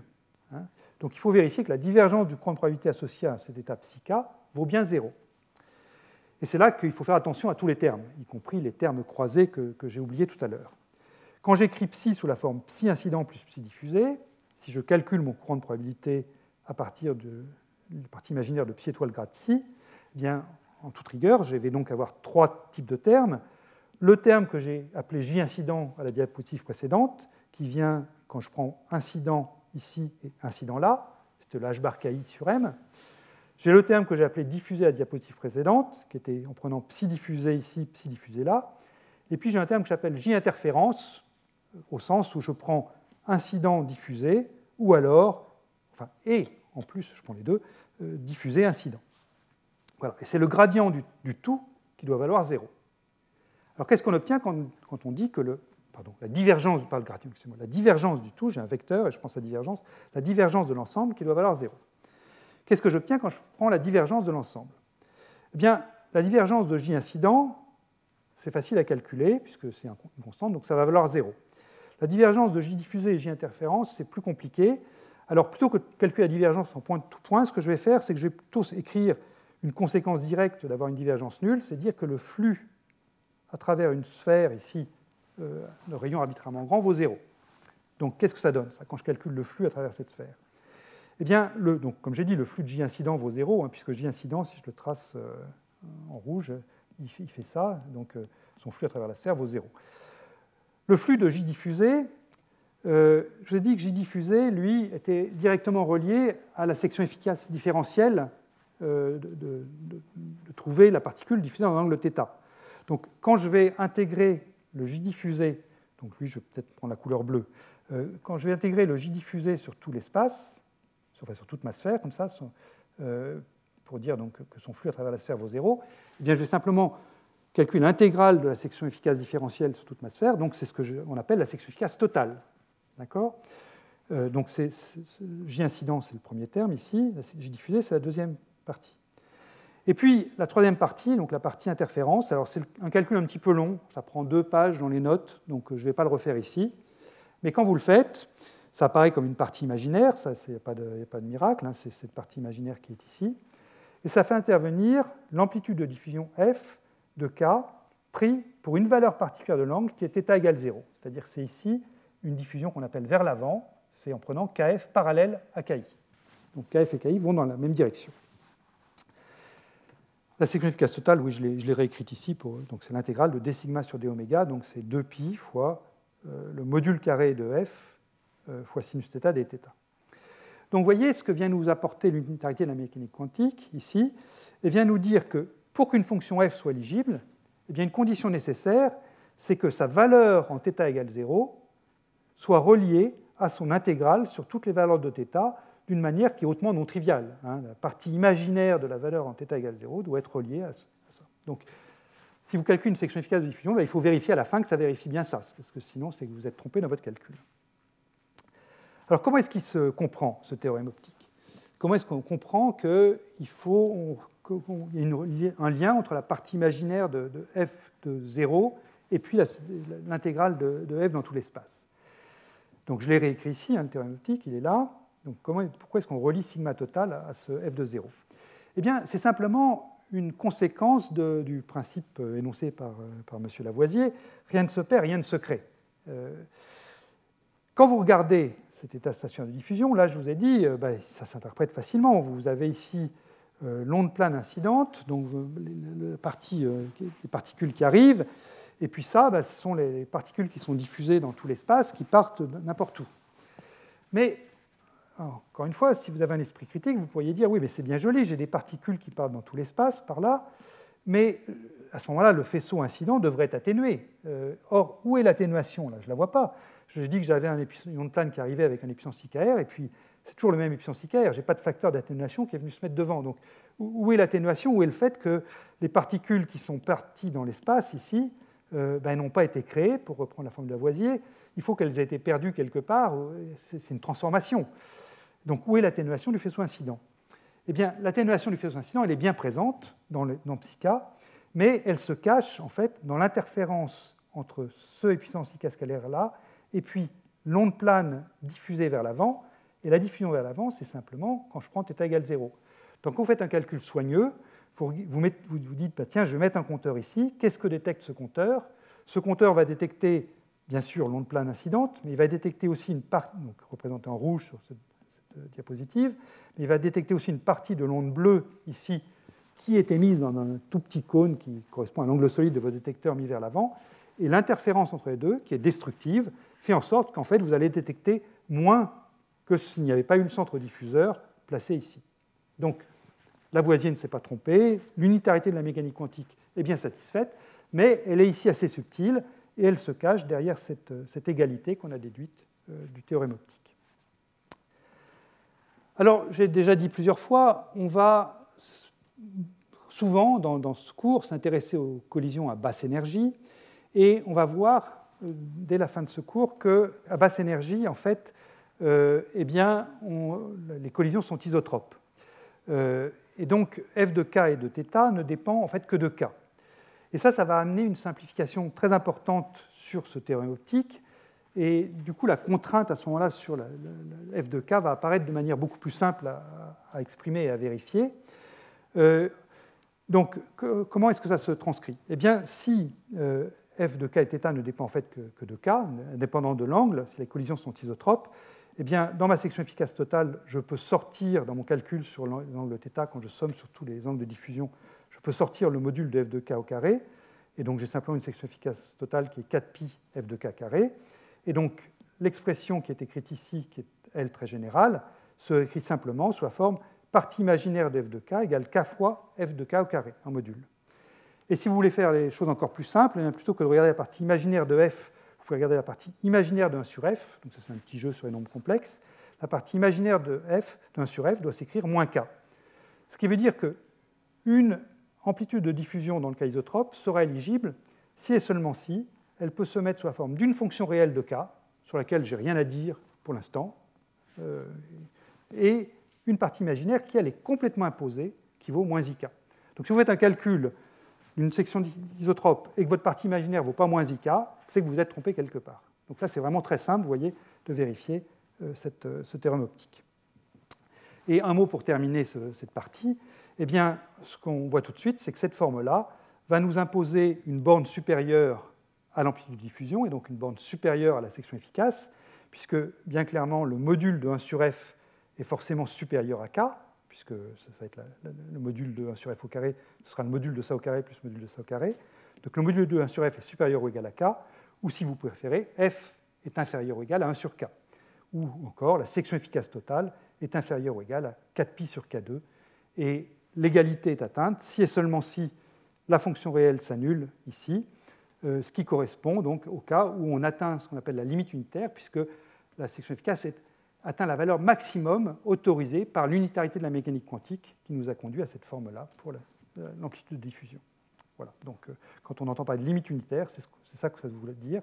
Ça veut dire, dans ce cas particulier, que la fonction réelle ici est nulle et qu'il ne reste que le moins ik qui est incontournable. Bien. Alors, je voudrais maintenant dire euh, quelques mots sur la symétrie de rotation, sur ce que, comment est-ce que la symétrie de rotation va venir nous simplifier notre problème de recherche de, euh, de, stationnaire de diffusion. Donc je vais commencer par des choses que euh, vous avez probablement tous vues dans tous les cours de physique quantique. C'est que si vous prenez un Hamiltonien avec un potentiel V qui ne dépend que de la distance au centre, à ce moment-là, H commute avec les trois composants du moment cinétique, Lx, Ly, Lz. Et donc ça, ça a comme conséquence que je vais pouvoir diagonaliser H simultanément H est une des composantes du moment cinétique, on prend traditionnellement Lz, On ne peut pas mettre Lx et Ly aussi, parce que Lx et Ly ne commutent pas avec Lz. Mais ce qu'on peut mettre, c'est L carré, le carré du moment cinétique. Et ce que vous savez aussi probablement tous, c'est que le fait d'imposer à psi d'être état propre de euh, L carré et de Lz, ça détermine entièrement sa partie angulaire. C'est-à-dire que quand si je dis qu'une fonction psi de θ phi est état propre de L carré et de Lz, eh bien, je sais comment varie θ et phi. Il varie sous la forme d'une harmonique sphérique que j'appelle y, L et m, donc repérée par deux nombres entiers L et m. Donc la dépendance en θ et phi est complètement imposée, alors que la partie radiale, elle, à ce stade, est quelconque. Ce sera l'hamiltonien qui va se charger de, nous dire quelle est la partie radiale. Alors, je vous rappelle ce que sont L et M. Hein. L, c'est le nombre quantique associé au carré du moment cinétique, à L carré, à lui. Euh, ça repère donc les valeurs propres de L carré sous la forme h bar 2 LL plus 1.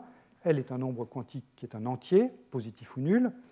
Et petit m, lui, ici, est associé à la projection du moment cinétique selon l'axe Z. Les valeurs propres sont mh bar. Et petit m prend deux L plus une valeur qui sont dans l'ensemble, moins L, moins L plus 1, jusqu'à L. Et quand j'ai déjà parlé plusieurs fois d'une diffusion isotrope, enfin d'une diffusion à basse énergie isotrope, ça correspond aux états S, donc aux états L égale M égale 0 là-dedans, c'est l'harmonique sphérique Y00 qui est isotrope.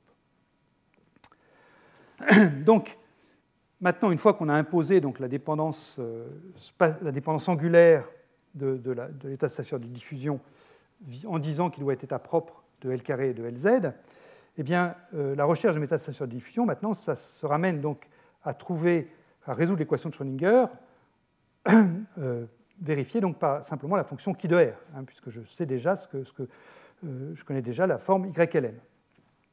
Alors, je dois injecter donc cette forme, cette forme-là dans mon équation de Schrödinger. Je dois évaluer le Laplacien P carré ici, agissant sur un psi sous cette forme-là. Alors, le Laplacien en coordonnées sphériques, ce n'est pas quelque chose de très agréable. Il y a des dérivées secondes par rapport à θ et phi avec des, fonctions trigonométriques en plus. Heureusement, on peut s'éviter euh, d'écrire ça explicitement, parce qu'en fait, le Laplacien en coordonnées sphériques peut s'écrire comme une dérivée seconde par rapport à la petite r, la variable radiale, celle-là c'est celle qui nous intéresse. Et puis toutes les variables angulaires, elles, on peut les cacher dans une expression très simple qui est simplement le carré du moment cinétique, L carré sur R2. Et comme on sait comment L carré agit là-dessus, eh bien, c'est gagné. L carré agissant là-dessus, on sait que ça va donner le h bar 2 LL plus 1, puisque les YLM sont valeurs propres de L carré avec cette valeur propre-là. Donc finalement, on aboutit à une équation. Euh, l'équation, on ne l'écrit pas, pas nécessairement pour qui, mais on l'écrit plutôt pour la fonction radiale U qui est égale à R fois qui, c'est un peu plus agréable. Et elle a donc cette forme suivante, dérivée seconde de U, plus un potentiel effectif que je vais commenter dans un instant, agissant sur U égale E de U. Donc ça, ça a la structure d'une équation de Schrödinger effective, avec une dérivée seconde par rapport à U, plus un potentiel agissant sur U.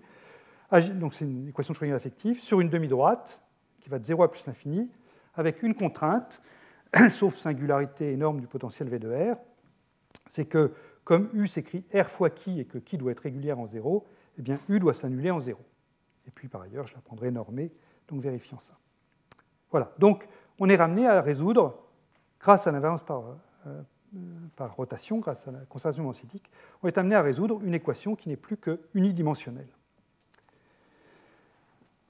Donc cette équation, je l'ai réécrite en haut, là, et ce qu'on voit donc, c'est quand on regarde le potentiel qui rentre dans cette équation ici, eh bien on voit que c'est un potentiel effectif qui contient d'une part le vrai potentiel, on ne l'a pas perdu heureusement, et puis le terme qui vient du carré du moment cinétique, le h bar 2 LL plus 1, sur 2mr2, et ce terme qui vient du carré cinétique, eh c'est simplement une barrière centrifuge qui serait là euh, en physique classique aussi bien qu'en physique quantique.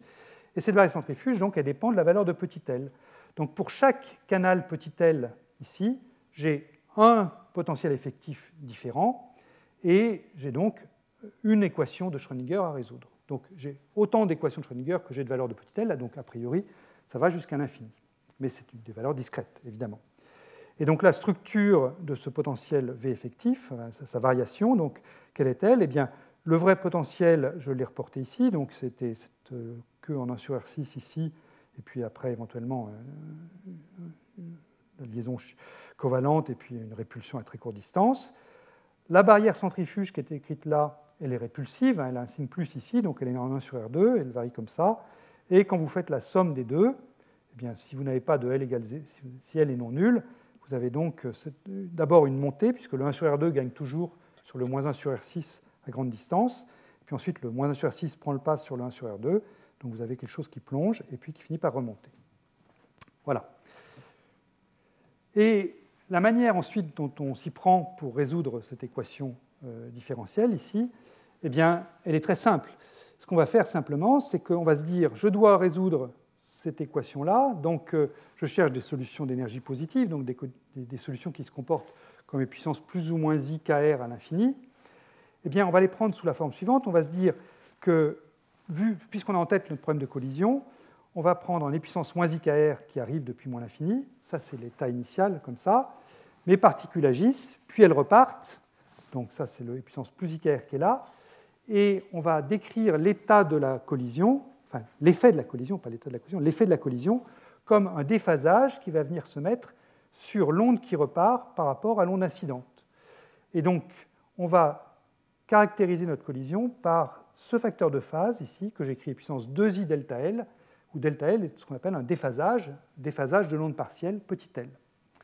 Alors ici j'ai mis un moins ou plus, euh, ça on le met traditionnellement, donc c'est un moins 1 puissance L qui apparaît dans les calculs, vous pouvez aller voir les notes, euh, le moins est là pour les ondes L paires et le plus est là pour les ondes L impaires. C'est un, un, moyen simple d'avoir des expressions qui ensuite sont, sont, sont, très compactes en termes des delta L. Voilà, donc finalement, on ramène la description de la collision par la recherche de la, valeur, la fonction delta L pour une énergie K, ce delta L étant calculé pour le potentiel, donc V effectif, ici, qui dépend de la quantité petit l.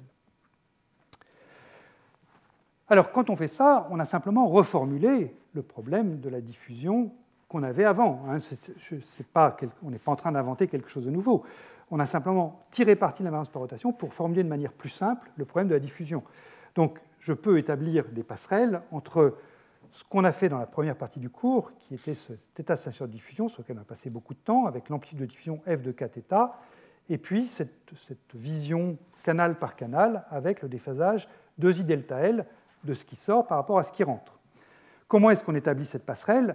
Eh bien, c'est simplement un changement de base. De la même façon que vous pouvez faire, euh, écrire, développer une fonction en série de Fourier, eh bien là, je dois, pour faire cette passerelle, je dois décomposer mon état stationnaire de diffusion qui est écrit ici sur les harmoniques sphériques.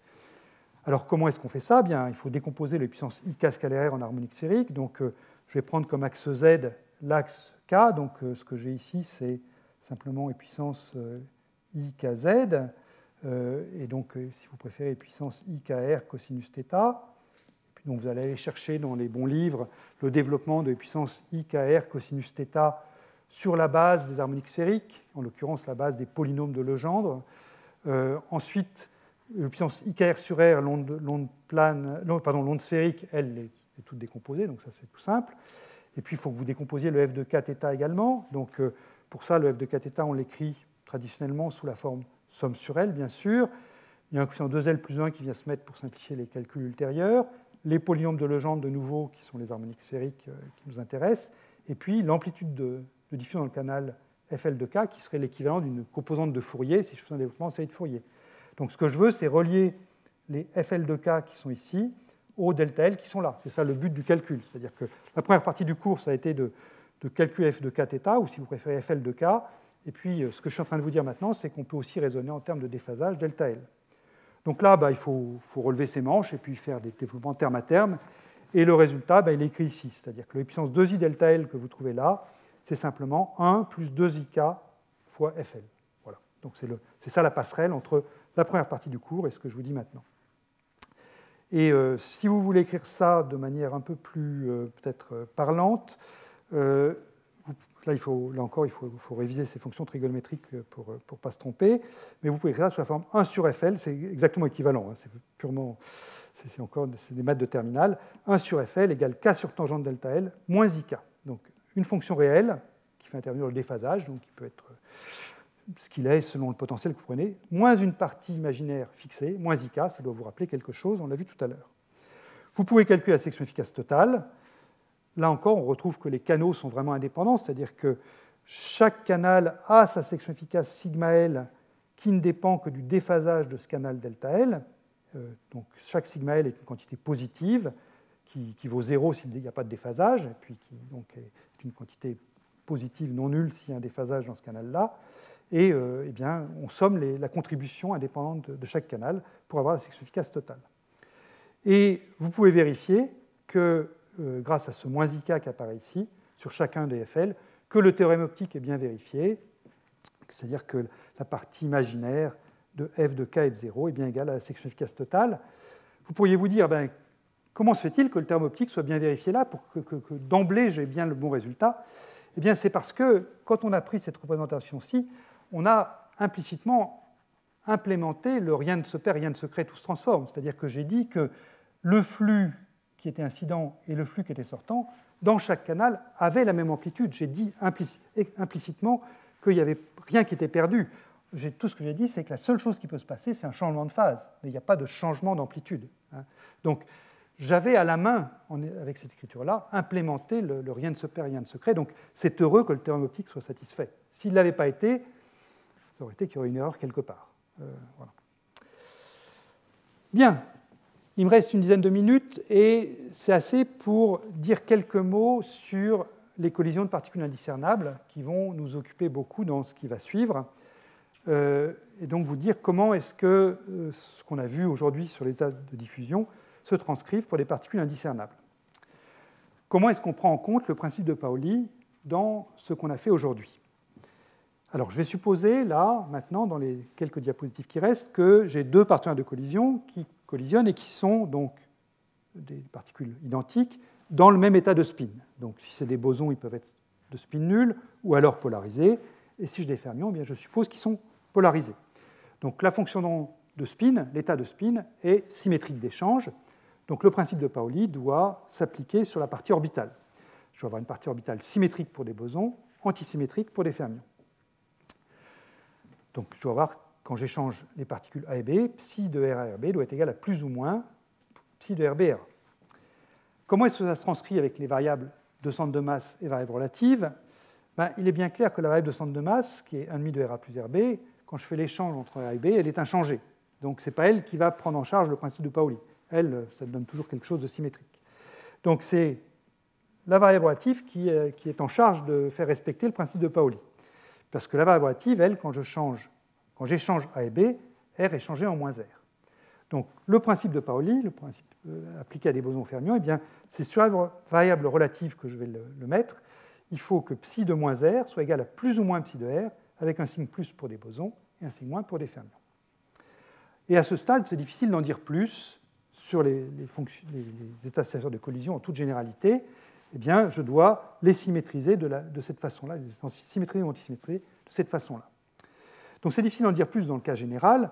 Là où ça se simplifie, on peut dire des choses plus précises, c'est dans le cas d'un potentiel invariant par rotation, dans le cas où je peux donc utiliser cette notion de canal de collision que l'on vient de voir. Et ça, ça vient du fait que les harmoniques sphériques ont une propriété très simple quand on fait la transition R donne moins R. Donc je vous ai dit il y a quelques minutes que dans un problème invariant par rotation, je pouvais chercher mes états propres sous la forme qui, du module, qui de module de R, YLM de θ phi. Donc quand je fais le passage de vecteur R à vecteur moins R, évidemment, mon module R est inchangé, donc qui de R, lui, je n'ai pas à m'en soucier. Et il faut que je vérifie donc que quand je passe de R à moins R, eh bien, l'harmonique sphérique se comporte bien. Alors quand on passe de R à moins R, ici, euh, sur ce dessin-là, ce qu'on voit tout de suite, c'est que ça revient à changer l'angle θ en l'angle pi moins θ, et puis euh, l'angle azimutal hein, que vous repérez euh, ici, ici donc l'angle azimutal dans, le plan XY, eh lui, il est changé en phi plus pi. Donc, il faut regarder comment se comportent les sphériques. Et, coup de chance, enfin, ce n'est pas vraiment un coup de chance, mais ça tombe bien, YLM de pi moins θ phi plus pi est directement relié à YLM de θ phi par une propriété très simple qui est moins 1 puissance L. Morale de l'histoire, eh bien, c'est très simple de prendre en compte le principe de Pauli dans ce formalisme euh, des canaux de, canaux de moment cinétique. Si vous avez affaire à des bosons, vous voulez que psi de moins r soit égal à plus pi de r. Donc, les seules valeurs de L possibles ici sont celles qui vous donneront un signe plus ici. Ce seront donc les valeurs paires. pour des bosons, les seules valeurs autorisées sont L égale 0, 2, 4, 6, etc. Si vous voulez des fermions, vous voulez un signe moins ici, donc il faut que vous ayez un signe moins dans votre relation sur harmonique sphérique, il faut donc que vous preniez L égale 1, 3, 5, 7. Voilà, donc c'est très simple de prendre en compte le principe de Pauli euh, avec ces canaux de diffusion. Alors, comment est-ce que, quelles sont les conséquences physiques de, ce principe? Eh bien, si on antisymétrise, donc là, si je, reprends mon expression de, l'état stationnaire de diffusion avec, encore une fois, l'onde plane et l'onde sphérique divergente, avec le f de k θ, eh bien, quand je symétrise, donc, euh, je, dois symétriser l'état initial, donc le puissance IKR va devenir somme ou différence de puissance IKR moins, enfin, et puissance moins IKR, c'est la symétrisation que j'ai indiquée. Sur la partie diffusée, je dois prendre θ et puis moins θ, et avec à chaque fois un plus ou moins. Et donc la section efficace différentielle, qui est le, coefficient qui vient se mettre devant tout ça, enfin le module carré du coefficient qui vient se mettre devant tout ça, va donc être égal à 1,5 de f de k θ plus ou moins f de k pi moins θ. Alors, quelle est la signification physique de, ce que je suis en train de dire ben, Ce que je suis en train de vous dire, c'est que si vous avez des particules identiques, indiscernables, eh bien, vous n'êtes pas capable de discerner entre les deux schémas de diffusion que j'ai représentés ici. Quand vous avez des particules discernables, diffusées selon θ et selon pi moins θ, c'est deux choses radicalement différentes. Hein. Selon θ, vous faites ça, et puis selon pi moins θ, ben, vous faites l'autre, là, ça et ça. Et là, eh bien, si, vous avez, euh, si les particules n'ont pas la même masse, par exemple, vous êtes capable, en mettant un spectro de masse ici et puis là, de savoir si c'est le processus du haut ou le processus du bas qui s'est produit. En revanche, si vos particules sont indiscernables, même état de spin, même masse, même tout, même charge, eh bien, il est clair que quand vous mettrez un compteur ici et un compteur là, eh bien, vous ne saurez pas le processus qui s'est produit.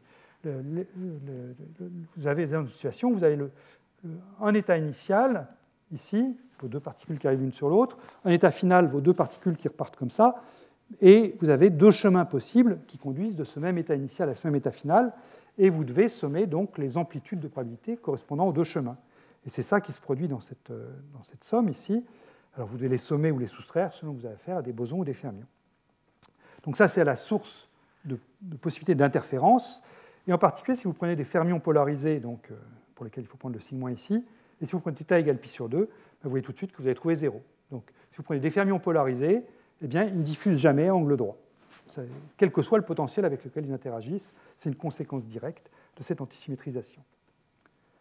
Alors, il y a un joli exemple de, ça qui a été fait par des, chercheurs euh, allemands il y a quelques années, euh, qui, est une diffusion coulombienne. Alors, ce n'est pas des atomes froids, c'est une diffusion coulombienne d'atomes de carbone.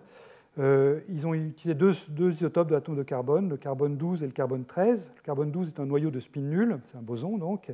Le carbone 13, c'est un noyau de spin 1,5, un fermion. Quand vous diffusez du carbone 12 sur du carbone 13, eh vous trouvez une section efficace différentielle des sigma sur d'oméga en fonction de θ, qui est simplement la section efficace Rutherford, 1 sur sinus 4 θ sur 2. C'est la même expression en physique classique et en physique quantique, hein, donc euh, vous l'avez probablement vu au moins dans un des deux cas. En revanche, quand vous faites une diffusion de boson sur boson, ben, vous trouvez une belle modulation, des belles interférences, avec un maximum en θ égale pi sur 2. Et quand vous faites une diffusion fermion sur fermion, ben, vous trouvez là encore des belles oscillations, avec un minimum en θ égale pi sur 2 le minimum n'est pas nul, contrairement à ce que j'ai dit à la diapositive précédente, c'est juste que là, les noyaux n'étaient pas polarisés. Donc, euh, quand ils ont le même état de spin, ben, ça ne diffuse pas, mais s'ils ont un état de spin euh, non égaux, ben, là, ça diffuse. Donc, l'interférence n'est pas complète ici, mais c'est lié au fait que l'expérience était faite sur des particules non polarisées. Si elle avait été faite sur des particules polarisées, euh, à pi sur 2, ici, ce serait tombé complètement à zéro. Voilà. Dernière diapo avant de conclure et ça c'est vraiment pour faire une passerelle avec le, cours de la prochaine fois, c'est revenir sur cette barrière centrifuge et, comprendre ce qu'elle va apporter dans le cadre des atomes froids. Donc, revenons à notre potentiel qu'on a obtenu dans le cadre de Born-Oppenheimer la dernière fois, donc le moins 6 sur R6, plus quelque chose qui, vient fait créer une répulsion à courte distance, que je modélise ici par un C12 sur A12, mais là, il n'y a, aucune raison physique profonde derrière ça, c'est juste un moyen d'avoir quelque chose qui, permet une répulsion à très courte distance. Prenons donc ce moins 6 sur R6 et ajoutons-lui le, potentiel centrifuge dans le cas L non nul.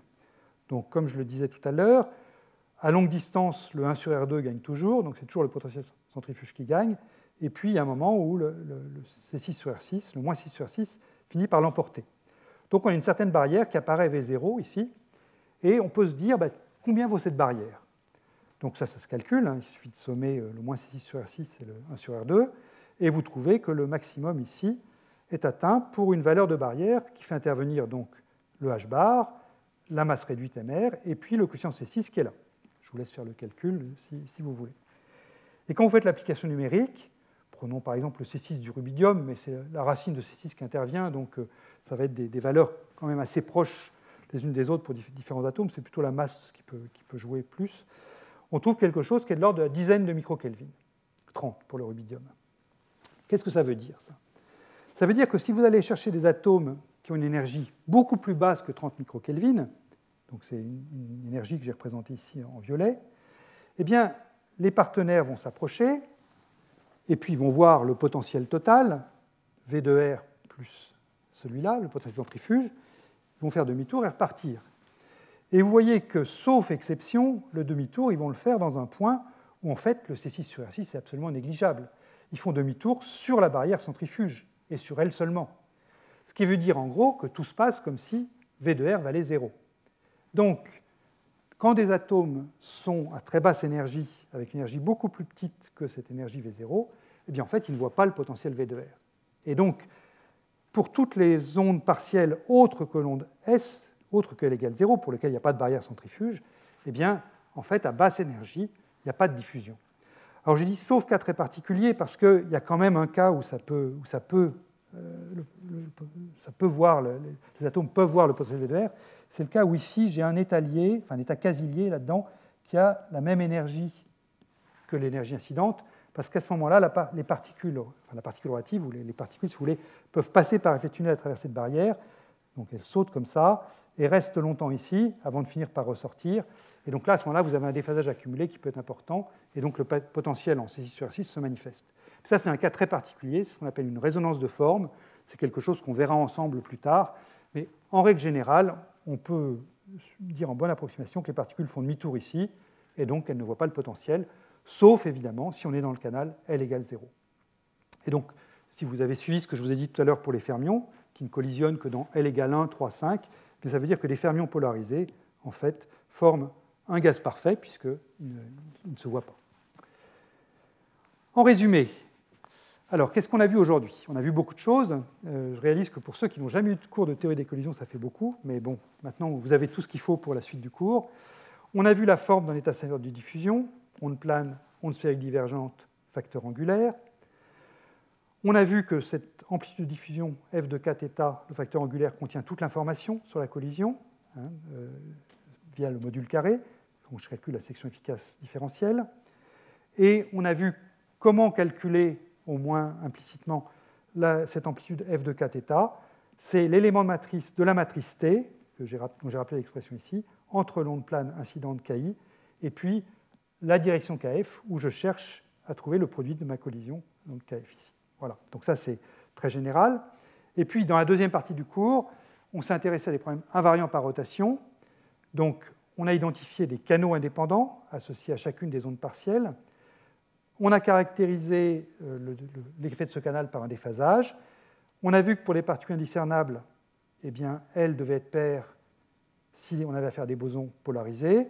Elles devaient être impaires pour des fermions polarisés. Et puis enfin, la toute dernière chose que j'ai dite, c'est que si l'énergie est suffisamment basse, seul le canal L égale 0 contribue. On a à ce moment-là affaire à une diffusion isotrope. Et puis, la euh, dernière chose qu'on a vue, c'était que ce théorème optique, dans le cas d'une diffusion isotrope, impose une forme bien particulière d'amplitude de diffusion. 1 sur f doit être égal à une fonction réelle qui va dépendre du potentiel, qui est quelconque, mais une partie imaginaire qui, elle, est complètement imposée par l'unité de la mécanique quantique, qui vaut ce moins ik. Voilà, je m'arrête ici et je vous donne donc rendez-vous à la semaine prochaine. Merci. Retrouvez tous les contenus du Collège de France sur www.colège-2-france.fr.